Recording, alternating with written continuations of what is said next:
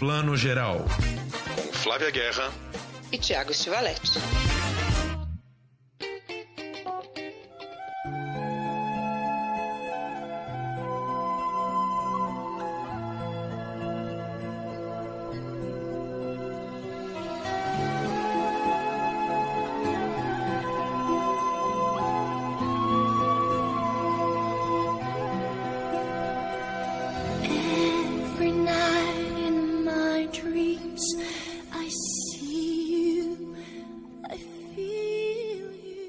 Dia, boa tarde, boa noite para você que está escutando o Plano Geral, seu podcast de cinema, streaming, séries de TV e tudo mais.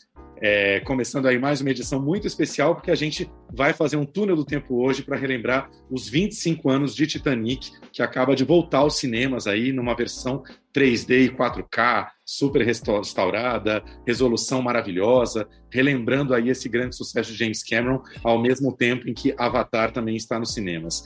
Vamos falar de Triângulo da Tristeza, um filme que a gente já comentou algumas vezes aqui no podcast, que agora finalmente estreia nos cinemas aí, né, antecipando um pouco as suas indicações ao Oscar. E, mas antes, para começar o papo, teremos convidado especial, mas eu chamo primeiro aqui minha querida Flávia Guerra. Bom dia, boa tarde, boa noite. Bom dia, boa tarde, boa noite, já em ritmo de Oscar, em ritmo de Titanic, muitas coisas aí para a gente comentar hoje. E a gente tem um convidado muito especial, que a gente está sempre encontrando, trocando ideias em festivais, em cabines para imprensa, em eventos, que é Francisco Carbone. O Francisco, é, que a gente chama carinhosamente de Frank, ele é jornalista, é crítico de cinema, por acaso ele diz, viu? Ele diz que é por acaso, ele vai explicar isso pra gente.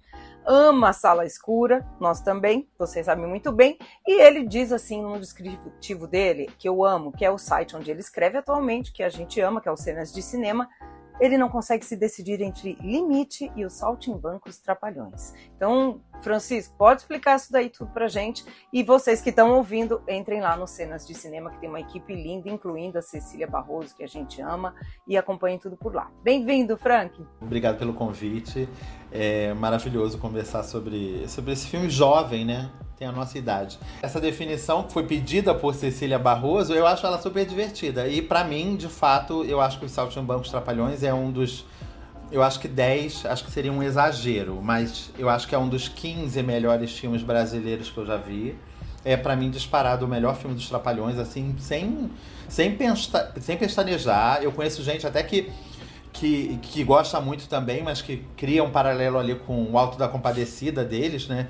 É, que eu gosto muito, mas eu prefiro o Saltimbancos. É, enfim, é, eu acho que essa frase me define porque ela também diz muito da minha personalidade, que é essa indecisão constante, essa, essa dubiedade, essa indecisão. É, é isso. Obrigado pelo convite mais uma vez. E que bom que a gente vai falar sobre um filme que eu gosto muito. Eu, eu quase concordo, Carbone. Eu prefiro o Didi o Cupido Trapalhão, mas eu acho que o, o Bancos é muito mentira, gente, imagina. Tem toda de longe, de longe o Saltimbancos é maravilhoso, gente. Realmente concordo. É um dos melhores filmes brasileiros porque junta muita coisa ali, né? Comédia, filme popular, é lindo, é maravilhoso, tem um super roteiro, super concordo. E, e tem uma metalinguagem fortíssima ali acontecendo, aqueles momentos que eles vão para para que eles foram gravar fora, né? Eles gravaram em Los Angeles, entendeu? Então tem uma, uma superposição, uma sobreposição ali de, do cinema, entendeu? E da arte que aqueles artistas fazem e, e, e não chega a lugar nenhum, enfim. É, é, eu, eu acho o filme incrível. JB Tanco, para sempre nos nossos corações. Vamos falar um pouquinho de Titanic. Conta pra gente, para os nossos ouvintes aqui, se você é de São Paulo mesmo, e como é que foi essa experiência de descobrir Titanic no cinema? Vamos voltar no tempo agora. Eu sou paulista só de coração mesmo. É carioca. É isso aí, mas já tá Rio. adotando, hein? Tem, tem super. Já né? tô adotando e adotado. é. Ah, minha experiência foi louca, né? Tipo, o Titanic, ele é de exatamente 10 anos antes de eu começar a, a crítica. É, a, gente aqui no Brasil recebeu o filme um mês depois dos Estados Unidos, né? Foi em janeiro que o filme estreou. E tava eu lá nas, nas filas é, é, é, é, quilométricas junto com todo mundo. E enfrentei essas filas três vezes. Eu vi um filme em dois cinemas. Eu vi ele três vezes em dois cinemas diferentes. Porque é isso, gente. Para quem não lembra, naquela época, Titanic foi uma. A gente fala de ocupação de tela naquela época. Titanic ele tava passando em todos os lugares, né? Tipo, você não tinha opção. E a gente aqui, até aqui no Brasil, trazer aquelas coisas de gente velha, né? É... A gente tem uma, uma curiosidade no Brasil com o Titanic, que é o fato de que o Brasil foi o único país onde Advogado Diabo fez sucesso. Né? Porque o filme estreou no mesmo fim de semana de Titanic como desova de estúdio. Né? O filme estava sendo desovado e o filme acabou virando um grande sucesso. Por quê? Porque as pessoas que não conseguiam ver Titanic iam ver Advogado Diabo, que era o filme que tinha estreado junto. É... Então, é, é, isso eu vi, acabei vendo Advogado do Diabo também nesse esquema. E, mas Titanic eu vi três vezes em dois cinemas. Um deles existe até hoje, porque era o primeiro cinema de shopping do meu bairro. E ele, ele abriu mais ou menos nessa época, acho que um ano, um, dois anos antes da estreia do Titanic. E ele também estava passando no cinema de rua próximo. Então eu vi uma vez no cinema de rua e duas vezes no cinema de shopping.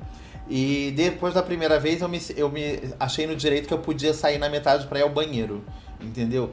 Na primeira vez, não, eu assisti ele inteiro, morrendo de vontade de ir ao banheiro, por causa que ver aquele monte de água o tempo todo, eu acho que provoca muita.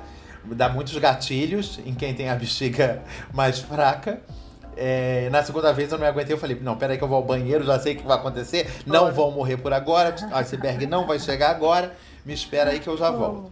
É, mas enfim. É, em... Gente, mas você já tinha assistido. Já, já tá tinha assistido. E, e, é engraçado, né? Porque, tipo, Titanic, eu acho que é uma das primeiras experiências, assim, das pessoas da nossa geração com esses, com esses filmes muito grandes. O Titanic é de uma época que não existia mais filmes muito desses tamanhões, né? Hoje em dia, depois do Senhor dos Anéis e tudo mais, é que a gente se acostumou com esses filmes com ver os avatares da vida, com os Senhor dos Anéis e tal, com esses filmes grandões, mas não era comum um filme assim, principalmente em larga escala, né? Tipo, ah, sei, sei lá, o último Poderoso Chefão era de sete anos antes de Titanic, e nem era um filme necessariamente popular, né? Então, é isso. Hoje em dia, a garotada que vê uma temporada de série em um dia tá mais acostumada a ver um três horas, três horas e meia tudo mais, acho que até consideram Titanic pequeno.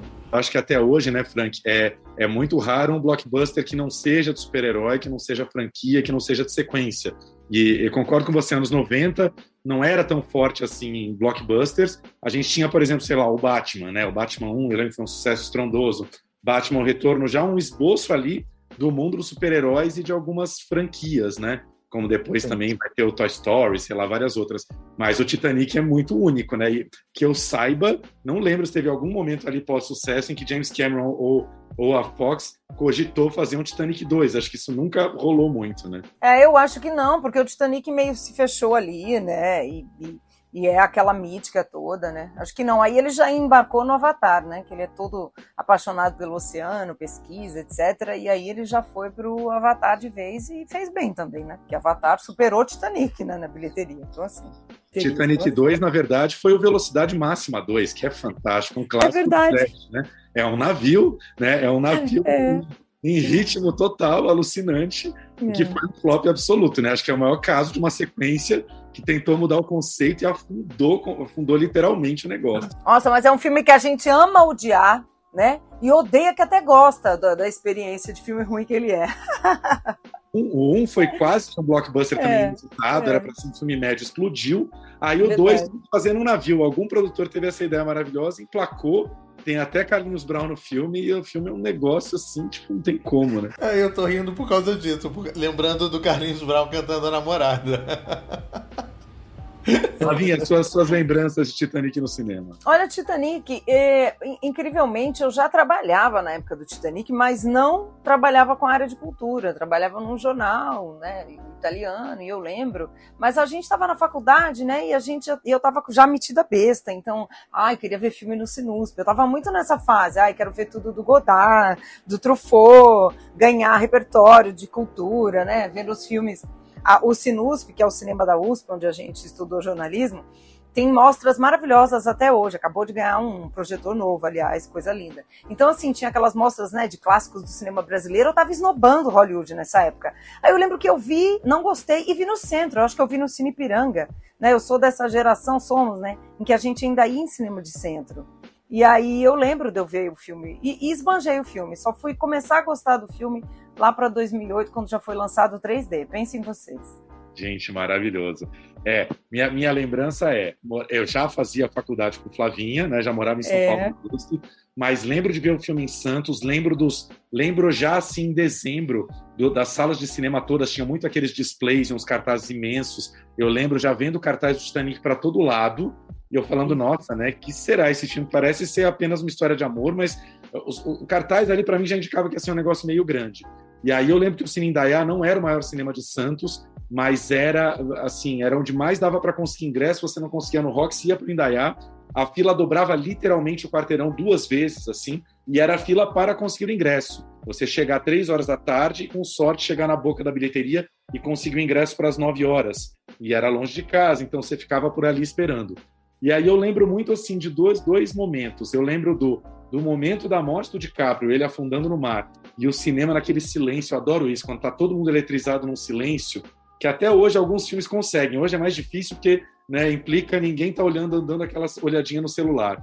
Eu acho que o After Sun, por exemplo, na mostra eu senti muito isso. Estava todo mundo assim colado na tela.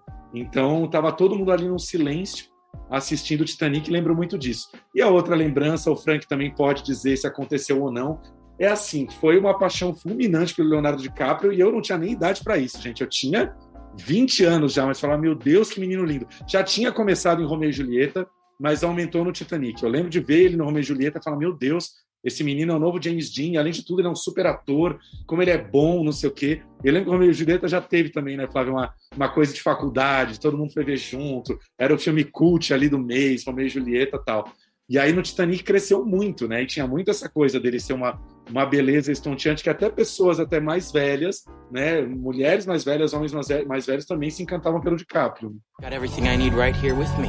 I figure life's a gift and I don't intend on wasting it. You never know what hand you're going to get dealt next. You learn to take life as it comes at you. When this ship docks, I'm getting off with you.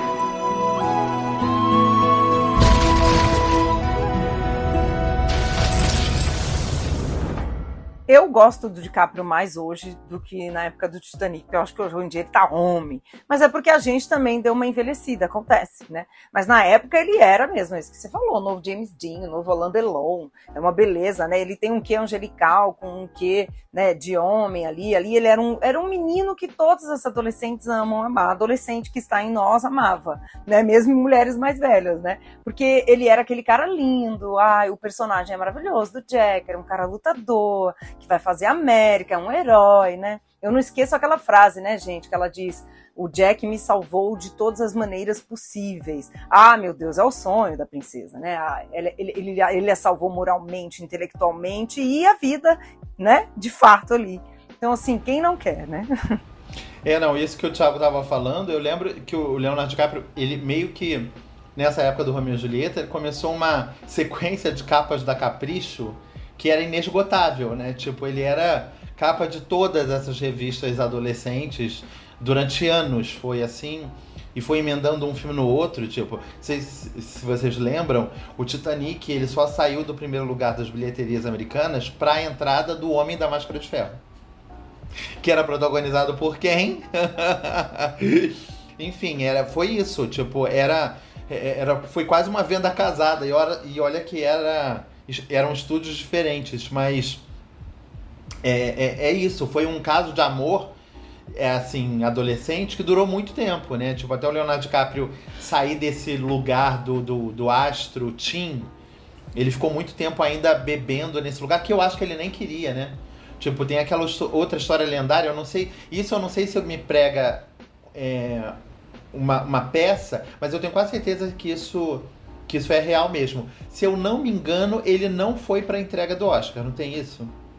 Do não, Titanic? ele não foi indicado ao Oscar. Ele né? não foi indicado, e aí nem foi Entendeu? E aí Entendeu? rolou uma, uma mega gritaria de fãs, porque né, era, era o filme do ano. Ele tá, tinha angariado Sim. milhões de fãs e simplesmente não apareceu nas indicações e realmente de- decidiu também nem ir ao Oscar, né? Sim. Já que não estava indicado. Não, fosse hoje em dia, íamos subir a hashtag Oscar para Leonardo DiCaprio, entendeu? Leonardo Sim, DiCaprio sim. no Oscar, é, o aqui não tinha ainda, né, gente? Não tinha no WhatsApp. Oscar More White, né? Cadê o White do DiCaprio? Come on, Vamos lá, quero fazer. Já que estamos falando de Oscar, vou fazer o quiz aqui. Vamos lá, vou começar. Francisco Carboni, para quem Ah. Perdeu o Oscar naquele ano? Uma injustiça, no caso, né? Porque aquele Oscar foi para Helen Hunt, né? Pro Melhor é Impossível. Um Oscar que muita gente hoje em dia gosta desse Oscar, né? Tipo, acha que, ah, ah, foi justo mesmo. Ela tá muito bem, a Helen Hunt. Mas a verdade é que a carreira da Helen Hunt não foi para lugar nenhum. E o, o Oscar não ajudou nela em nada. E eu, particularmente, acho esse Oscar bizarríssimo, bem bizarro. Mas tinham, tinham outras candidatas que não a Kate Winslet, não a Helen Hunt, melhores. A, a Judy Dent ganhou um Oscar no ano seguinte, mega bizarro pelo Shakespeare apaixonado, porque perdeu esse Oscar pelo Mrs. Brown, né? Que ela ali sim estava maravilhosa, era a favorita e tal, e foi roubada ali pela Helen Hunt. né? enfim, a Kate Winslet perdeu. é, a- era a segunda indicação dela, né? Ela já tinha sido indicada pelo Razão e Sensibilidade, e aí foi indicada pelo Titanic mais uma vez. Segunda pergunta. A terceira vai para Flavinha, mas a segunda para você ainda. Quem era a atriz coadjuvante de Titanic que concorria na categoria? A Gloria Stewart. A Gloria Stewart chegou perto de ganhar. A Gloria Stewart, eu acho que foi no SEG. Ela empatou, ela, é, ela empatou com a Kim, Kim Basinger no SEG. Foram, foi a premiação foi dupla, então ela tinha tava com peso ali, né? Muita gente achava que ela ia ganhar, mas aí o Los Angeles Cidade Proibida, que era o filme de primeira da primeira ordem, né, da primeira hora de, de favoritismo, ele era o filme até o Titanic aparecer, ele era o favorito do- ao Oscar daquele ano, então tinha que se justificar ainda com alguns prêmios, aí deram, além do prêmio de roteiro, deram um prêmio para Kim Basinger também, que tá bem no, no, no Los Angeles. É, Naquele ano, a Gloria Stewart, ela tinha 87 anos, não foi? Ela foi a mais velha indicada na época é, a um Oscar, né? Morreu em 2004, foi, foi pouco, pouco, né? Vamos dizer. É. ainda viveu bastante para acompanhar toda essa, essa mitificação. Titanic em 2004 já tinha chegado num, num status assim de filme mítico mesmo. Tem nem graça fazer com isso com o Carbone, porque ele não só sabe a resposta, como ele tem mais 18 histórias em volta, assim, né? Tem como fazer essa pergunta, essas coisas para o Carbone. Para Flavinha agora, se precisar, a gente ajuda, porque acho que essa é até um pouco mais complicado. De qua- quais são os quatro filmes que Titanic derrotou na categoria melhor filme? Ai, difícil. Peraí, peraí, vou lembrar. É... Ah, não vai pro Google, não. Não tô no Google. Quanto mais quente, melhor. Ah, quanto mais quente, melhor é ótimo. Billy Wilder, maravilhoso. Não, não, não, gente. As Good as It Gets. Nunca lembro o nome desse filme em português. Melhor é é? impossível. Lembro o nome desse filme em português. Melhor é que é? impossível. Melhor é Melhor é impossível. impossível. Tava? Eu acho que Quanto tava, mais, né? quanto mais quente, melhor e mais impossível. Junta tudo. E Pronto. mais impossível, e tudo ao mesmo tempo agora. O LA Melhor. Conf- o, o, Los Angeles Cidade Proibida tava. Muito bem, Los Angeles. Agora os outros dois são mais difíceis. Ah, os outros dois não vou lembrar. Eu lembro os do, do Oscar do, do, do Show Me the Money, mas ele não estava concorrendo ao melhor filme, né? Como é o nome dele? O Good Will Hunt? É o... Tá pensando em Jerry Maguire. Acho que é um ano antes, né? 97, talvez. Fica pra Flávia. É, Matt Damon indicado melhor ator. Ah, lembrei. É isso que eu estava concorrendo. É o Good Will Hunting, que eu, que eu confundi. Isso, Good Will Hunting. Como chama em português? A gente fica decorando. Olha, sempre sabe os nomes em inglês, Frank. É sempre assim, eu vi. Gênio indomável. Obrigada. Gente, para vocês entenderem a loucura da minha cabeça, a pessoa confundiu o Good Will Hunting com o Cuba Good Jr. Entendeu? É louca. Os outros não lembro, Thiago, ajuda. Então, vamos lá, uma dica. Uma pequena comédia britânica que fez muito sucesso. Homens tirando a roupa. Hum, tá bom. Aí ficou fácil. É o. Fumon, Fumon, aí, ó. Lembrou o Fumonte. a Flávia é maravilhosa. É a, no- é a nossa Luciana Jimenez, É né? porque ela vinha Locarno chamava, chamava The Full Monty. Quando chegou no Brasil, não lembro. Fumonte. Ai. Fumonte Locano é maravilhoso. É uma sensação. Mas realmente é um título bem nada a ver, que eu até gosto, mas é bem nada a ver, né? Frank, lembra? Ou tudo ou nada. daqueles casos onde, onde um filme que estreou no Brasil quase que exclusivamente porque foi indicado ao Oscar, né?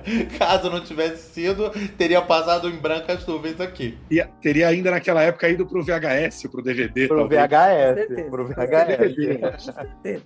Tinha DVD em 98? Já nem lembro mais. Tinha, tinha. Não. tinha.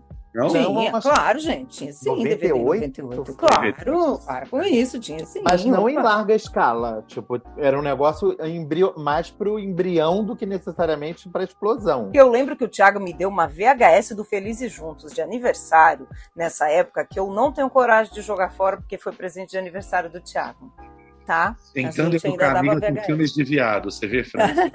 É, é, tudo puxa pra esse lugar. Tudo puxa. entendeu? E eu tenho outra lembrança que é, durante anos, a nossa turma da faculdade fazia bolão do Oscar, e esse ano do Titanic foi o único ano que eu ganhei, simplesmente porque tudo ainda valia um ponto as categorias. Depois que as categorias artísticas passaram a valer três pontos, eu me ferrei pro resto da vida. Porque eu lembro que eu ainda errei É. esse ano, eu ainda votei no Burt Reynolds ganhando coadjuvante por Bug Night, e ainda foi o Robin Williams, né? Nunca esqueci disso. Pô, Bug Nights muito mais legal, né? Mas tudo bem. Muito mais, muito mais. Não, eu acho que se, eu, se, eu, se minha memória também não, não me prega peça, eu acho que eu votei no Robin Williams mesmo. E, mas eu acho que eu errei. Eu acho que eu apostei na Gloria Stewart pelo Titanic. Eu apostei nela, a- com certeza. E acho que apostei na, na, na, na Judy Dent como protagonista, entendeu? Não, não, não apostei na Helen Hunt, não. Mesmo. E, a- e a Helen Hunt tinha, tinha um caminho pra isso. Ela ganhou o SEG, entendeu? Tipo, as coisas. Foi que nem. hoje em dia a gente acha muito bizarro o que aconteceu com o Roberto Benigni, mas o Roberto Benigni ganhou o SEG. De melhor ator. Então, Sim, tipo, a- a- os sinais estavam sendo dados. A gente é que não tava captando, entendeu? Mas é, tem uma coisa que eu falo muito para Flávia: o Oscar adora dar esse prêmio para os atores e atrizes, meio de é, aposta, né? Venha trabalhar mais em Hollywood. E a Helen Hunt foi muito isso, assim, ah, ela é ótima, ela pode fazer muita coisa em Hollywood. Não vingou. Né, mas eu acho que foi muito a Gwyneth Paltrow por Shakespeare apaixonado, foi a mesma coisa É, querendo não. essa menina grande em Hollywood, enfim. Eles gostam desse, desse Oscar da, da jovem, né? A Helen Hunt não estava necessariamente nesse lugar mais, né? Eu acho que ela já estava mais indo para os 40 do que do que pro, pros 20 e poucos ou 30 e pouquinho, né? Natalie Portman ganhou assim, a Brie Larson, a Jennifer Lawrence, a Emma Stone, a Gwyneth Paltrow, a Hilary Swank, o primeiro, por aí vai. Mas a Helen Hunt era uma aposta. Igual a todas essas, era do tipo, olha, a gente, a gente te quer. Concordo. Esse ano, se seguir essa lógica, ou tem mesmo que ser do Austin Butler e ou do Paul Mes- Mescal, né? Mas eu acho que é o Austin Butler. Já deve estar fazendo um monte de outros filmes aí e tal. Nem precisava desse Oscar, mas eu acho que vai pra ele nesse sentido. Sabe, sabe um Oscar que também teve muito essa pegada, Frank? Aquele da Marisa Tomei ganhando coadjuvante, que Uhum. também eram quatro atrizes britânicas, australianas, não sei o quê. Tinha Judy Davis no Maridos e Esposas, tinha Miranda Richardson, tinha gente maravilhosa. Mas a Marisa Tomei era a aposta do ano para virar uma grande estrela de Hollywood. Também não acho que virou muito, né? Se virou, foram 10 anos depois, mas não necessariamente ali. Enfim. Eu amo que para as novas gerações ela virou a tia do Homem-Aranha. Sim, sim. É isso sim. que ela virou. Pra muita gente, tipo, se a gente fala pra essas pessoas que ela tem um Oscar, as pessoas nem sabem, né? Tipo, não, tem sim. Tinha a idade do Homem-Aranha quando ganhou o Oscar dela. Mas é o que eu falo, é uma injustiça. Hollywood não ter apostado na Fernandona, entendeu? Perderam o doce de mãe, perderam muita coisa interessante que foi feita depois. Exatamente. Perderam uma atriz que estava começando. Hollywood devia ter mais paciência para quem está começando, é como a Fernanda Montenegro. Entendeu? e ela nem foi indicada depois pelo amor nos tempos do cólera, né? Pois é. mas- Casa de Areia, House of Sand, podia ter sido indicada também, não foi. Gente, eu gosto de Casa de Areia. Também adoro, eu-. Não, eu adoro. Eu adoro. Acho incrível. Vem cá, ninguém, nenhum de nós foi ainda na cabine ver a nova versão 3D 4K. Vocês pretendem ir no, no cinema ver? E eu tô devendo Babilônia ainda, entendeu? Filme longo por filme longo. Ela, na estreia não gostou, depois ela começou a gostar do filme. Agora ela tá com medo de ver e o que, que vai sentir do filme. Eu preciso chamar alguém que justifique ir, entendeu? Tipo assim, ah, meu sobrinho de 12 anos, o Kim, que aliás quer ser cineasta, olha que lindo.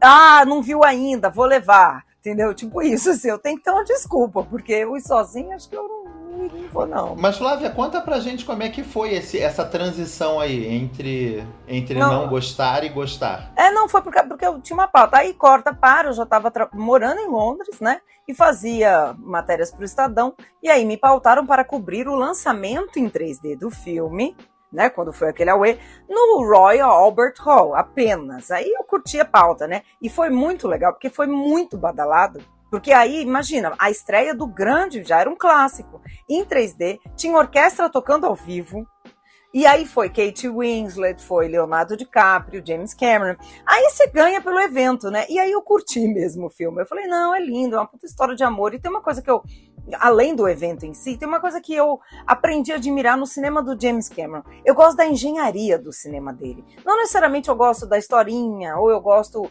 ai, do, do, do da direção, estilo. Mas eu, ele é um cara que não poupa trabalho, né? Como, é, como trabalha esse homem? Eu amo, o que eu amo no Titanic é aquela escala né, das classes sociais que ele filma, né? E tem aquele plano sequência que sai lá das caldeiras, sobre a classe média, chega no deck, que é a classe alta, né? Ele desenhando, é a metáfora das dinâmicas sociais né, da, do momento, no cinema, né? É o mostre, não fale. E ele mostra, assim, o filme é muito cinema. Ele é muito cinema, né? E isso eu aprendi a gostar no cinema dele, respeitar. E o Titanic eu acho que é uma aula de cinema nesse sentido. Você pode não amar o estilo, a história de amor, o romantismo, mas, cara, ele consegue botar essas dinâmicas da época, eternas, né? Numa história de amor também. Então, assim, eu aprendi a respeitar, sabe, o que, que ele fez nesse filme. You learn to take life as it comes at you. When this ship docks, I'm getting off with you.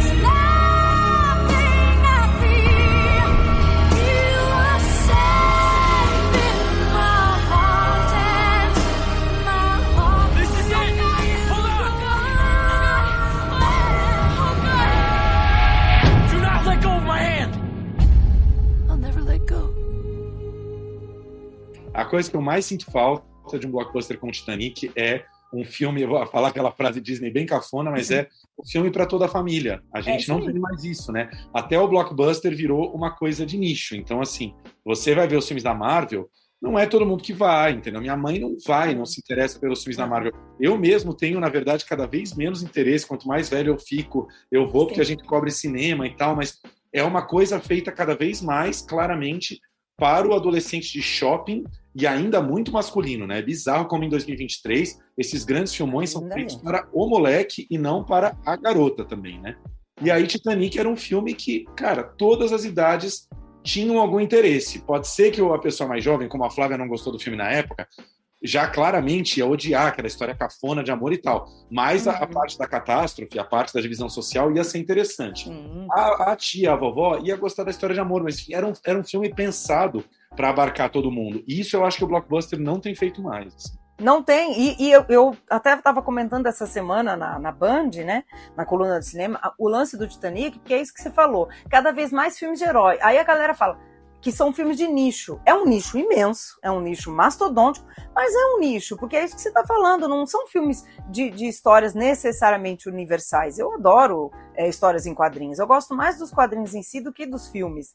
Mas é, existe o um nicho, porque né, tem a, não, eu não acho que são filmes, como você falou, que sua tia-avó vai gostar, seu tio pode gostar, um cara jovem, a menina adolescente, né? Alguns são raros os, os filmes de herói que atingem né, esse ponto. São raríssimos. É, eu, eu, eu gosto muito de, de Titanic, sempre gostei de Titanic, mas eu vi, eu sempre o vi nessa maneira diferenciada mesmo. Tipo, ah, esse filme é um cinema mais popular. É um, é um cinema menos ambicioso, entendeu? Eu era um adolescente. Eu fui um adolescente, tava saindo da adolescência já quando Titanic foi lançado que ia ao cinema pro, pro, pro circuito de arte, que eu ia ver Tipo, que eu comentava depois, ah, fui ver um filme assim, assim. Falei assim, de onde é esse filme? Ah, da Iugoslávia, entendeu? Tipo, as pessoas ficavam muito. Então eu, eu entendia que o Titanic era um filme que me arrebatou é, é, no meu lado mais puro, vamos dizer assim, num lado não cerebral da coisa. É mas eu me deixei envolver. Eu, era um filme que me. Até hoje me emociona muito. Eu acho que é, é isso. Tipo, essa larga escala do filme, ela raramente consegue apertar todos os botões para mim. Sempre fica faltando uma coisa ou outra, entendeu? E mesmo o roteiro é, do, do filme, eu não acho desprezível, não. Eu acho que ele está ali fazendo um papel interessante ali de abarcar uma discussão política. Talvez hoje em dia o Titanic, aquela situação fosse ainda mais aguda. Né? Tipo, a, a, aquelas questões ali da, da classe baixa que vai morrer, entendeu? Porque tá na parte de baixo, entendeu? É, é isso fosse ainda mais aguçado. Mas eu já já percebia que, tipo, não era um filme desprovido de, de discussão Entendeu? E uma coisa aqui que eu acho que é legal também que eu queria comentar era que eu, eu cresci, eu era um leitor de Ana Maria Baiana, né, gente? Eu era uma pessoa que lia Ana Maria Baiana, que era uma que é uma colega nossa que escreve até hoje, integrante do Globo de Ouro e tal. Eu tinha uma coluna famosa no Globo falando sobre cinema todos os domingos. E eu lembro que um mês antes de Titanic começar, ela escreveu um texto clássico dela que a primeira frase era eu vi o filme que vai ganhar o Oscar. E, e, a, e, e ela falou isso no embrião dessa, desse sentimento mesmo, porque é o que, que eu tava comentando aqui, tipo, Los Angeles Cidade Proibida era um filme que tinha passado no Festival de Cannes, tinha saído sem, sem prêmio de lá e tal, mas era um filme que tinha sido lançado nos festivais de inverno nos Estados Unidos, né, que hoje estão cada vez mais populares, cada vez mais importantes, né, Toronto, essas coisas, e era um filme que tinha, vinha com um burburinho muito grande e tal.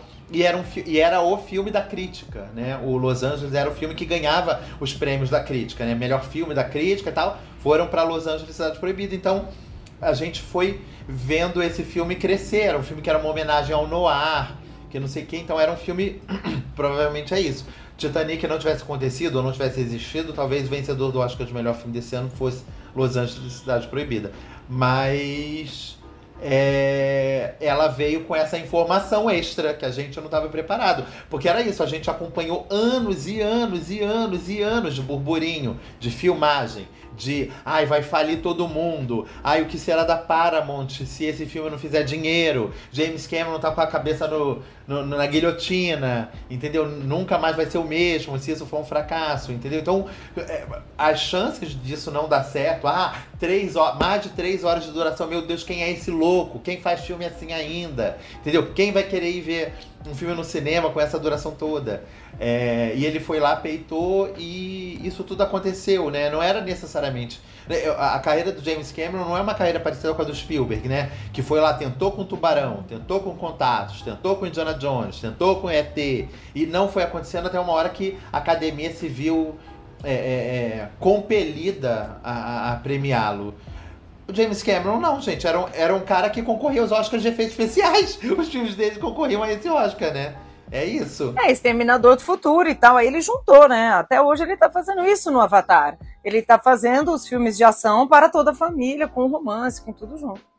Pois realmente, isso já tinha sido aí o primeiro é, grande é, acerto é, dele, né? É. Mas ele mistura isso, né, gente? A tensão, a ação, né? Porque Titanic é um filme cheio de ação, não é um filme de ação, mas o filme não para um segundo, né? Avatar não para um segundo, com questões de amor e família. Aí é o cinema para toda a família, como o Thiago falou, na melhor forma. Eu acho que o Carbone lembrou um negócio bem importante, que assim, eu lembro realmente de notas na imprensa ao longo de todo o ano de 97, um pouquinho 96 também, falando desse, desse, desse, desse filme mastodôntico que tinha tudo para dar errado e como os estúdios estavam com o C na mão de que o negócio podia não dar certo. Então, realmente foi a maior aposta. Acho que depois de Titanic, a outra grande aposta feita por Hollywood foi só O Senhor dos Anéis ter sido filmado junto, os três juntos, e se o primeiro tivesse flopado, ia ser a maior derrocada da história dos estúdios. Né? São altas apostas que de repente se pagam, mas assim, foi uma grande aposta, porque assim, aí a gente volta naquela história, né? Os estúdios são maravilhosos, eles, eles fazem mil cálculos, mas ninguém está preparado para o primeiro fim de semana, ninguém sabe o que pode acontecer, né? Ninguém sabe se o público vai reagir. E realmente acho que reagiu porque fez a combinação perfeita entre melodrama e filme catástrofe. Quem, quem torceu o nariz para o melodrama comprou a catástrofe. As tiazinhas que não ligavam tanto assim para a catástrofe amaram a história de amor dos dois, mas todo mundo comprou. Mas poderia ninguém ter comprado. Né? Poderia ninguém ter comprado. Podia ter desagradado toda a família. É, não, tipo, vamos pegar outras, outras coisas que aconteceram assim em períodos parecidos, né? Tipo, é, é lógico que é, no fim das contas a gente a resposta para tudo é qualidade. A resposta mais óbvia é qualidade. Mas por que que um filme como o Titanic deu certo e aquele Waterworld do, do Kevin Costner não deu certo? Entendeu? Era um outro filme que foi caríssimo, que teve. Tipo, era, é, podia falir todo mundo e eventualmente um monte de gente saiu queimada, ele, inclusive. É, mas é isso, tipo, são grandes. E que eu acho que se aposta cada vez menos, né? Eu tenho um amigo que gostou tanto do Babilônia, tipo, coitada, a Flávia ainda não, não viu, não pode comentar direito. Por causa disso, ele fala: é, é um cinema que a gente não vê mais sendo feito. Uma pessoa corajosa como essa, botando uma loucura, um desvario. Que é isso, que na época do James Cameron foi, foi, foi foi pensado assim, né? Tipo, quem é esse louco? Quem somos nós que estamos dinheiro, dando dinheiro que não acaba, né? Acabou o orçamento, me dá mais dinheiro. Mais dinheiro, preciso de mais, preciso de mais. E foram dando, né? No fim das contas, era uma aposta que deu certo. Que deu certo, que bom que deu, né? né? Talvez a gente tenha Avatar por causa do Titanic, né? Claro. Não, e lembrando que Titanic foi um filme muito mais caro do que seria hoje em dia, porque o filme é muito menos digital do que seria hoje em dia, né? Então tinha Exatamente. navio em réplica real. Aquele saguão principal, que é o da cena final, né? Que também é uma cena. Se você vê aquela cena isoladamente, é uma cafonalha, né? O Jack tá ali de fantasma, né? Dentro da sala, recebendo a Rose. Cafonérrimo. Mas, assim, tudo aquilo era tamanho real. E eu li uma curiosidade maravilhosa essa semana que eu nunca tinha lido sobre o filme, que Cameron fez questão de figurantes de no máximo 1,70m para que é, Kate Winslet, Billy Zane e, e DiCaprio se destacassem quando estivessem no salão. Então, assim, todos os configurantes tinham no máximo 1,70m, não tem ninguém muito alto ali, não. Olha só, minha gente, olha cada detalhe. Entende como é um cara que não tem preguiça? Ele é ultra detalhista, tudo é muito planejado. Eu fico até é, com uma certa dor no coração, assim, dele não ter sido lembrado na indicação ao Oscar, no sentido de direção, né? No sentido de que ele é o diretor por excelência, assim. Ele, ele planeja os projetos, desenha os filmes, mergulha, vai fazer pesquisa e tal, né? É, esse esse artesanato da direção que o James Cameron tem, ele é muito apaixonado, assim, eu admiro ele. Posso não amar os filmes necessariamente, mas admiro esse profissional que ele é.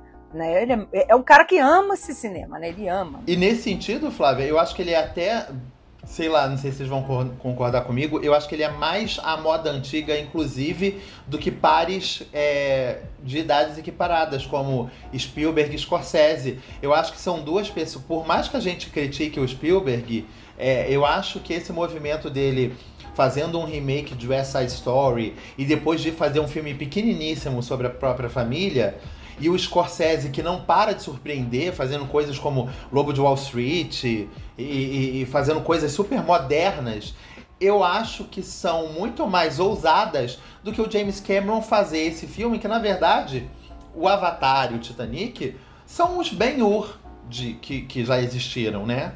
É, são, são esses filmes eternos, históricos, entendeu? E, e, nesse sentido, ele é esse cara da mão na massa mesmo, entendeu? De, de fazer essas coisas em, em escala gigantesca, juntar um elenco e ficar dois anos filmando com as pessoas, parte 3, 4, 5, 6, 7, entendeu? É, e por aí vai. Mas né? é engraçado, porque eu acho que assim, não é, não foi a alma do James Cameron que mudou, foi o mundo, assim, porque o Avatar, ele tem um pouco essa charoposidade do Titanic, ele é um filme também, né, com, com um lado muito romântico, num certo sentido, da ecologia da natureza e tal, só que, de alguma maneira, o mundo foi para um lado mais cínico e isso não uhum. encaixa tão bem. Deu uma leve encaixada ali em 2009, óbvio, né? Foi um filme que bombou tal. Aí, né, essa sequência agora totalmente deslocada no tempo, né? Foram o quê? Foram 13, 14 anos, né? 13 anos de um, de um, de um avatar para outro. Eu acho que vai mostrando o quanto esse, essa, esse lado romântico do Cameron tá tá esquisito. Ao contrário do que o Carbone falou, de eu acho que diretores que mantêm uma certa, uma certa força que vai para um outro lado que não é só do romantismo, né? É Spielberg, é Scorsese e tal. O Cameron, não sei, para mim ele envelheceu mal nesse sentido. Assim, ele continua sendo um grande artesão, mas essa alma romântica do Titanic calhou bem em 98, em 2023 já fica um pouco esquisito. É, nós estamos na época de tudo ao mesmo tempo agora, entendeu? Que, que, que fala disso também, mas de um outro jeito, né? Num jeito tudo em todo lugar ao mesmo tempo. É isso aí, gente. Jamais você tá. Já... Mas eu adoro chamar esse filme de tudo ao mesmo tempo agora, também acho o máximo. Era um filme que eu. Não, eu jurava, porque ele demorou, tipo, pra ser anunciado, né? Tipo, ah, quando é que vai estrear? E eu jurava, falei, gente, esse filme vai chamar tudo, tudo ao mesmo tempo agora. Que eu acho que fazia todo sentido, né? Everything, everywhere. falei, vamos botar tudo ao mesmo tempo agora mesmo. Enfim, é.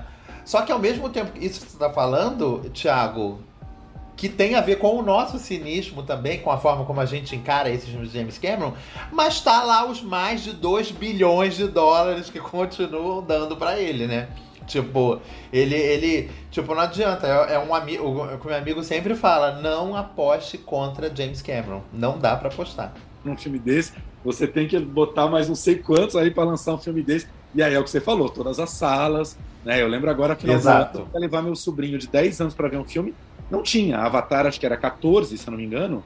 Não tinha. Não levei ele no cinema porque era tudo Avatar. Aí, aí começa a me dar um leve rancinho também, o rancinho do comunista. Não, mas o rancinho de que tem proteção, não, rancinho de que né, tem pra, proteção, pra não ser um mastodonte né, aí dominando um tudo. Outros países também tem, né? O Brasil é que esqueceu tem, isso aí, mas o Brasil a gente é que esqueceu isso aí, mas a gente vai recuperar. A, mínima cota né? de telas. A mínima cota de telas. Ninguém tá sem nada. É terra de ninguém nosso mercado hoje em dia. É, não, um amigo teve. Aconteceu uma situação parecida com a sua mesmo, Thiago. Um amigo veio me perguntar. E a criança, o sobrinho dele, não queria ver Avatar. É isso, tipo assim, eu até queria levar ele para ver Avatar, ele veio me falar, Francisco, mas ele não quer ver. O que, que eu tenho para fazer com que ele veja? Eu falei, ai, amigo, acho que só gato de botas. É, era, eu falei, você acha que é só gato, não tem nada, tipo, porque a gente, o Brasil mesmo, de uns anos pra cá, a gente tem lançado um filme meio que para toda a família ali em dezembro, né? Nem a gente teve esse filme esse ano. Falei, não teve, não teve nada. O Gato de Botas foi depois, foi tipo comecinho de janeiro, eu lembro, dezembro ali não tinha. Sim, aqui em dezembro. Sim, é. sim. Esse ano foi difícil mesmo para encontrar uma saída ao Avatar. Não tinha. Mas é aquela história que temos comentado muito, né? Os, os, os, grandes blockbusters, as pessoas ainda têm um certo apetite de ir no cinema, porque tem uma grandiosidade, você quer ver na sala grande e tal. Para os filmes independentes está muito difícil. Inclusive, vamos fazer a propaganda aqui. O podcast está entrando nessa segunda-feira. Até o dia 14, ou seja, até a quarta-feira, é isso, né? A gente está tá rolando de novo a promoção Semana do Cinema no, no Itaú Cinema e na Cine Sala com ingressos a 10 reais. Então, uma grande chance para quem quiser ver os filmes do Oscar com ingressos a 10 reais, né? Para ver em condições perfeitas de, de som e imagem. Aproveitar essa promoção, porque a gente sabe também que um dos fatores que tem tirado as pessoas do cinema, atualmente são vários, né? É Big Brother, é carnaval, é verão, é calor, é boteco, não sei o quê, mas... É streaming, é, é streaming, streaming, claro. Mas o, o, preço do ingresso também tem contado, então, assim, 10 reais para um cineminha tá, tá num preço bacana. É o que devia ser sempre, né? O nosso sonho. É, não, é aquilo, tipo, é, é aí que a gente vê que o, o, o, buraco é mais embaixo. Se existe como fazer durante uma semana, existe como fazer mais vezes, né? Tipo, estão saindo aí ideias, né, de fazer é, lugares com mais baratos, tipo, assentos mais baratos. A gente começou a receber e-mails falando sobre isso, eu achei estranhíssima, mas tipo, acho que tudo vale a pena para tentar revitalizar um lugar que tá precisando, né? Tipo, que a gente é, é, eu não acho ainda, não, não acho que o paciente esteja na UTI, mas eu acho que a gente tem que prestar atenção para que não vá, né?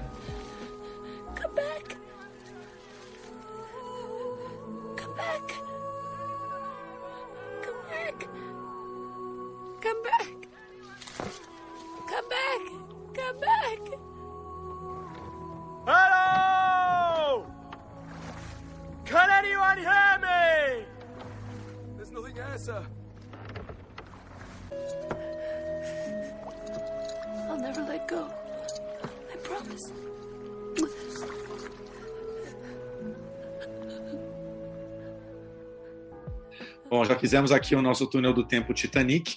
Para encerrar, queria falar rapidinho aqui um filme que eu e a Flavinha a gente tem até dó de falar de novo dele, que a gente só fala mal e vai falar mal de novo, porque o Frank também não é dos maiores fãs. Nesta próxima quinta-feira, agora, dia 16, estreia O Triângulo da Tristeza, um dos indicados, uns 10 indicados aí ao Oscar de melhor filme, direção de Ruben Ostlund, um filme que tem feito uma carreira fulgurante aí desde o Festival de Cannes, onde ganhou a Palma de Ouro, e aparece aí no Oscar, indicado a melhor filme, diretor, né, para Ruben Ostlund, sueco. Mais alguma indicação, gente? Não lembro agora. Roteiro. Roteiro. Roteiro. Roteiro original. Original. É. Legal. É uma, uma grande comédia, né, uma sátira aí ao mundo dos ricos, que é um pouco centrada aí no início da história de um, ca- num casal de modelos que embarca num cruzeiro chiquérrimo, né, um cruzeiro desses assim, dos milionários, e a gente vai ter ali vários personagens, assim, um mais pitoresco do que o outro, incluindo aí o capitão do navio, que é um capitão bastante socialista ou quase comunista, vivido pelo Woody Harrelson. Frank, a gente queria você para fazer um contraponto, mas não vai ter. Então, assim, fale por que que você não gosta de Triângulo da Tristeza. Ai, gente, eu acho que. Era mais fácil. Frank, a gente não pode demorar mais do que de Titanic Não, pra falar pelo mal amor de Deus. Triângulo da Não, eu acho que era Tristeza. mais fácil vocês me perguntarem o que, que eu gosto, que aí dava, cabia em 30 segundos, entendeu? É, né? Então, atenção que estamos na edição temática Navios Afundando, por motivos diferentes. Nossa, incrivelmente, né? Olha só que coisa. Não foi pensado dessa forma mesmo, Thiago? Não odeio o filme, hein? Eu só não acho essa Coca-Cola toda, né, no naufrágio ali. Não há. Na ilha deserta ali, eu não acho que ele é a última Coca-Cola da ilha deserta depois do naufrágio. Só queria dizer que a Flávia não tem coragem de falar, porque ela fala mal pra caramba do filme, mas chega aqui ela, ela diz que é mais, mais. Não, é que eu fico, eu fico. Na verdade, o meu ranço desse filme, ele nasce da comparação com os outros filmes que ganharam a Palma de Ouro. Né? Comparação é uma droga. Aí eu olho o Close, que eu quase morri de chorar. Falo, poxa, por que não foi pro Close? Aí eu olho o, o filme. Ganharam a palma, não, né? Ganharam a palma, não, que estavam competindo com o Triângulo da estavam competindo, sim. Aí eu olho, né, outros filmes ali e eu falo, mas gente, por que não, né? Por que não? Porque de novo, em menos de 10 anos, dá outra palma para o sueco, que já ganhou com outro filme que era apenas bom, né? Então isso me revolta, eu fico com mais raiva. Se eu tivesse apenas visto o filme ali, ah, estreou, beleza, que legal. Eu acho que eu ia ter curtido mais. Eu peguei ranço por causa disso, né? Fazer o quê? Claro, com certeza. Inclusive, acho que eu gostei de- do filme um pouquinho mais que você, porque Frank também viu na mostra, na abertura da mostra? Vi, vi na mostra. Porque na abertura da mostra, também, é a mesma coisa que você contou aí da, da sua sessão do Titanic em Londres, né?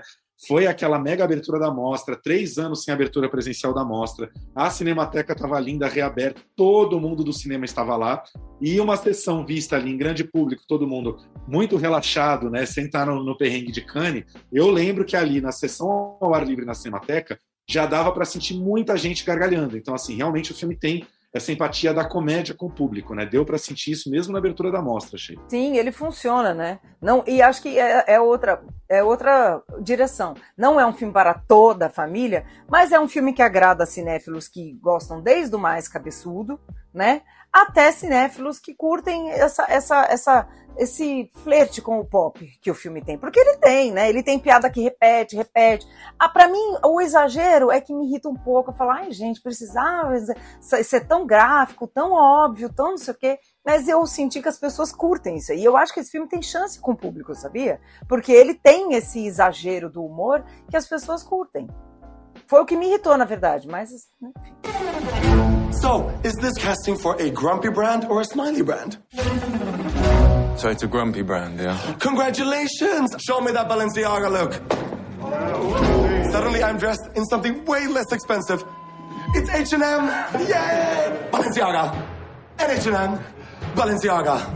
And H&M! So what, what do you do? I sell shit. The success of a luxury cruise depends on you. It's always, yes, sir, yes, ma'am. I command you, enjoy the moment. I don't want to hear anybody saying no. No? No? No. Moral da história, somos os críticos chatos. Somos, somos, gente. Sim, somos. porque nós temos, nós temos amigos que gostaram muito do filme. adoraram a sessão da mostra, teve cineastas. Eu estava ali na abertura da mostra, teve cineastas, não estou dizendo críticos e tal, gente que faz cinema que amaram, saíram maravilhados. E eu falei, gente, que rabugenta que eu tô, vou ficar quieta. Porque as pessoas estavam, como o Thiago falou, também com o espírito, né, do momento, né? Vocês não sentem também que a gente é muito classe média, quanto mais dinheiro a pessoa tem na escala social, mais ela se identifica com esse filme, mais ela vê a tiração de sarro sendo feita ali? Pois é, Pois é, mas aí ela não percebe que a tiração é com ela também, né? Porque assim, tudo bem que o, o Cruzeiro é para milionários e bilionários, né? Tanto que ele é um Cruzeiro pequeno. Eu lembro que teve gente que falou, é aquele Cruzeiro vagabundo, Cruzeiro pequeno. Não, gente, os mais exclusivos são menores. O Cruzeirão imenso que cabe duas pessoas é o Cruzeiro pro povão. Os ultra ricos fazem aquele Cruzeiro médio mesmo. Tá tudo certo aí, a gente é que é pobre. Mas eu acho que ele tem uma crítica a essa classe média também quando pega a chefe né, da, da tripulação, que ela não é a elite, mas ela quer ser, ela acha que ela é, e ela fica oprimindo os empregados que ela não vê que ela tá naquele lugar. Eu acho que a classe média tá muito nessa personagem, né? E a gente ri, ah, que engraçado, que mulher ridícula, sem perceber que a gente tá muito nesse lugar. Né? Ah, porque eu tenho uma faxineira na minha casa, porque tem um porteiro no meu prédio. A pessoa se acha o, o dono do PIB. O Brasil tem muito essa classe média, né? Então eu, eu acho isso interessante. É, eu acho que tudo é muito óbvio. O que me incomoda no filme é, é, é isso, tipo, as pessoas se identificam, a gente, a, a, nossos amigos que são classe média se identificam. Eu acho que é tudo muito óbvio. Tipo, eu não, eu não, não acho que o cinema deva viver da originalidade, assim, da coisa que a gente nunca viu antes. Eu acho que não é isso, entendeu? Tipo, né, é, e se você, por exemplo, a gente está vivendo um período onde as pessoas acusam, ah, os haters de tudo em todo lugar ao mesmo tempo, na verdade falam que é isso, tipo, ah, esse filme não tem nada de novo e, e as pessoas estão levando ele para um outro lugar. Mas eu gosto de tudo em todo lugar ao mesmo tempo, não é porque eu acho que eu nunca vi aquilo. É porque eu acho que a, a aritmética com que as coisas estão unidas ali é uma aritmética pouco utilizada. O que o, o, o, Triângulo da Tristeza me mostra, na verdade, além de ser um filme reiterativo pra caramba, entendeu? É um filme que ele poderia ser resumido em uma hora de duração, e na verdade eles são quase três, né? É... Ele é um filme que ele não me. É, é, tipo. O que ele me apresenta é, é, são coisas que a gente já vê, tipo, no, no, num Twitter da vida, entendeu? São discussões, são pessoas que se acham muito é, esquerda caviar, entendeu? Como tá, tá se acostumado a chamar, mas que não veem que na verdade estão reproduzindo é, é, outros tipos de preconceito. Só que é isso, tipo, ah, isso em tese é alguma coisa interessante? Sim, em tese é, é uma coisa que conversaria comigo muito. Mas eu não acho que nada daquilo seja. Eu, eu não, eu não consigo achar graça, não consigo entrar na, na, no barato e rir, me divertir, e brincar, porque eu, eu conheço aquelas pessoas, entendeu? Então, nada para mim. O, o filme tem uma rubrica muito forte, muito falsa. Entendeu? Tipo. Mas o cinema do Oslo não é um cinema assim, né, Frank? Tem uma coisa que eu acho que é muito do cinema dele. Se a gente for analisar o cinema dele, muita gente está descobrindo ele agora. E vai descobrir ele agora, né? Então, assim, ele, ele é um diretor de dispositivos de lugar, né? O Força Maior é em uma estação de esqui e aquele microcosmos, né? O, o The Square não é só em um, mas é basicamente naquele museu e microcosmo e as dinâmicas de poder e gênero no museu. Esse é o microcosmos, né? Barco mais ilha. Né? Então ele viu os personagens. O próximo ele já anunciou. O próximo vai ser num avião. Que eu acho que até gostei mais assim. Vou dar até a sinopse de uma linha. É assim, um voo internacional longuíssimo vai começar desses de 17 horas que você não sobrevive sem a TVzinha e o sistema de diversão de TV do avião entra em pane e não tem. E aí todo mundo entra em pânico. É tipo um piloto sumiu, a TV sumiu. Então, assim, ele estuda microcosmos e, e na verdade, os personagens são muito é, marionetes mesmo. Eu acho que falta profundidade humana. Eles ficam muito personagens mesmo. Né? Essa é a, isso aqui. Essa é a rica, não sei o quê. Aquele é o rico, o russo que não era, que agora é capitalista. Fica tudo muito tipo. E eu acho que nós que somos mais, né, macacas velhas, não entramos tanto nesse cinema, porque a gente Macaca gosta mais. Velha, espere por você. Eu não tô nessa. É Tá bom, desculpa, gente. Desculpa. Deixa eu só comentar uma coisa aqui, porque eu acho que eu, eu, eu discordo um pouco da Flávia e concordo um pouco mais do Frank numa coisa assim. Ok, ele varia os ambientes, ok, ele trabalha com certos clichês e arquétipos, mas eu acho que do Força Maior, passando pelo The Square até esse, ele está pesando a mão cada vez mais. Eu acho que isso, isso concordo, mas eu concordo. Ele está apelando cada vez mais, porque assim, o Força Maior, ele tem alguma elegância ali na maneira como ele filma aquela história. Para quem não viu, veja, acho que o filme está na Amazon ainda. É a história de uma família que vai esquiar nos Alpes ali, e eles estão jantando perto de, um, uma, né, uma varanda ali panorâmica tal. Rola uma avalanche, esse pai dá no pé e deixa a mãe com os dois filhos ali. E a partir daquele momento o casamento dele começa a ruir. Só esse plot é muito mais fino do que qualquer coisa que tenha no Triângulo da Tristeza, né? Então, assim, eu acho que ele está ficando mais apelativo, mais o mundo está criando um monstro, porque assim, quanto mais apelativo ele fica, mais ele tem agradado. E aí eu acho que isso passa também, Frank, um pouco pela coisa da nossa dificuldade, nós críticos também, com a comédia, porque eu acho que no, no, mundo cada vez mais, a gente fica cada vez mais ansioso lendo notícia e tal, então as pessoas querem mais ver as comédias. E a gente que tem mais um olho clínico, a gente é muito difícil não achar a comédia em cima dos clichês, né? A gente vê os clichês, as apelações. O triângulo tem cenas escatológicas, né? Tem aquela sequência toda do vômito, que pra gente é uma coisa, um truque muito fácil, muito barato, mas que eu acho que as pessoas estão muito carentes de dar gargalhada no cinema, e as pessoas dão. Uhum. A gente dá, as pessoas dão, né? É. E eu acho que é aí que tem entrado um pouco o lugar da comédia, a mesma coisa do, do tudo ao mesmo tempo agora. Também só vou falar assim agora no filme. é um filme que não dá para esquecer que um dos grandes méritos do filme é ser também comédia. O filme é altamente engraçado. Você Exatamente. Todo, é um filme delícia de assistir, né? Sim, concordo. Mas eu concordo com você no sentido de que ele foi pesando mais a mão. O Força Maior é meu preferido dele. Porque tem mais humanidade, são pessoas, é uma família. Você entra mais nessas humanidades das pessoas, são só tipos, né?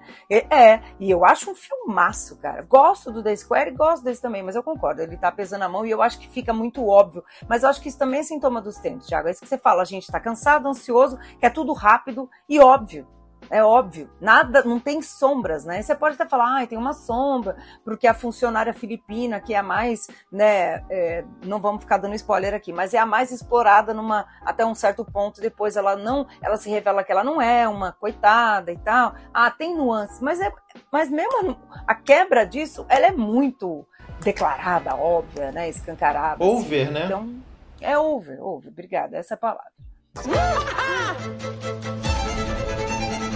the sails. Do you think it's possible to wash them? I don't think that's possible, ma'am, because this is a motorized vessel. Yeah. So we don't have any sails. It doesn't look well. A Russian capitalist and an American communist. On a $250 million luxury yacht. The ship is going under. We have to work together, create a good group, good society.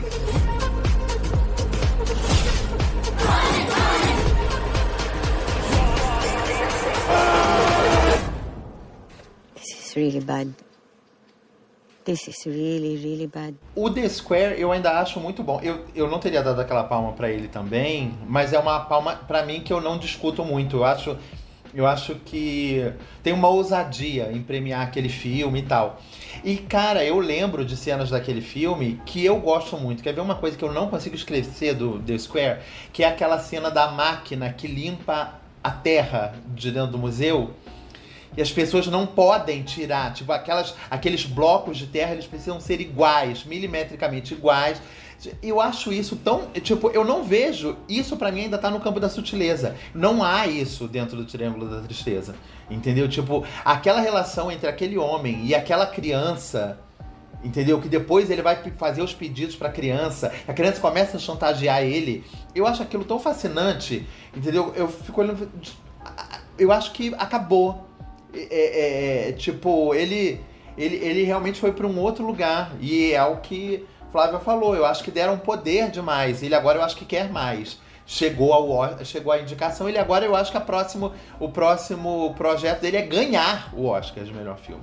Né? Eu acho que ele vai querer é, a, a vitória. Né? Frank, a nossa próxima, a próxima edição que a gente vai convidar você vai ser Monstros Criados pelo Festival de Cannes.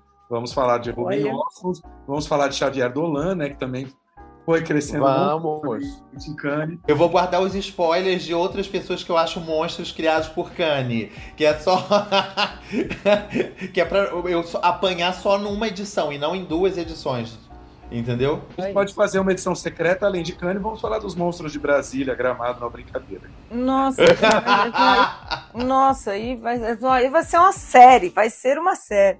Olha, eu vou dar um exemplo de uma coisa. Não vamos entrar aqui nessa discussão, mas eu estava aqui pensando, é, narrativas que têm esse dispositivo de ser um microcosmos, de ter nuances de classe, raça, gênero.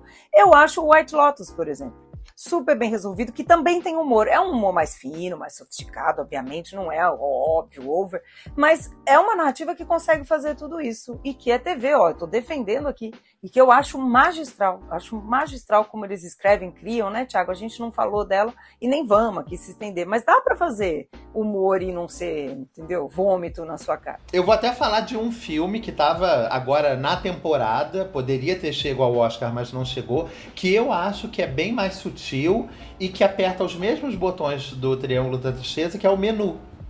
Entendeu? Eu acho que o menu tá falando sobre é, as mesmas coisas, entendeu? Os super ricos, a, a, a, a, afetação e a, e a. e a. e a futilidade daquelas pessoas, entendeu? Onde pode chegar esse tipo de coisa. Enfim, é, é, não é um filme que eu tenha adorado, entendeu? Mas é um filme que para mim funcionou muito melhor do que o Triângulo da Tristeza. O menu. Querido, queremos agradecer aqui. Já foi uma hora de papo, passou voando. A gente, a, a, sua primeira participação com a gente foi no Oscar do ano passado, não foi? Foi, eu lembro. Ou seja, já tô, vou, vou virar é, é, cadeira cativa de Oscar. Aqui Você é a nossa madrinha de bateria, a nossa convidada de fevereiro todo ano aqui. Eu já imaginei Gente. Frank de plataforma, não ter show. Mas... Não, é peça no direct do Plano Geral Underline Podcast, fotos de Frank Carbone, madrinha da bateria, que nós enviaremos só no direct, tá, Frank? Assim. Direct nada, nós estamos no OnlyFans. Vai lá no OnlyFans do Plano Olha, Geral, que é meu plano para esse ano. Gente, vocês não me substituindo por Glória Pires e Maria Beltrão, tá ótimo. Olha que Maria Beltrão ia ser uma audiência louca, assim, mas tudo bem, a gente deixa para depois. É Obrigado, querido. Gente, é isso então. Titanic e Triângulo da Tristeza nos cinemas, quer dizer, Titanic já está desde a última quinta-feira, Triângulo da Tristeza entra agora nesta próxima quinta-feira, dia 16. O plano geral fica por aqui. Tenham todos uma linda semana e bom carnaval também, né? E até a semana que vem. Beijo a todos, bom cinema para todo mundo. Obrigada, Frank.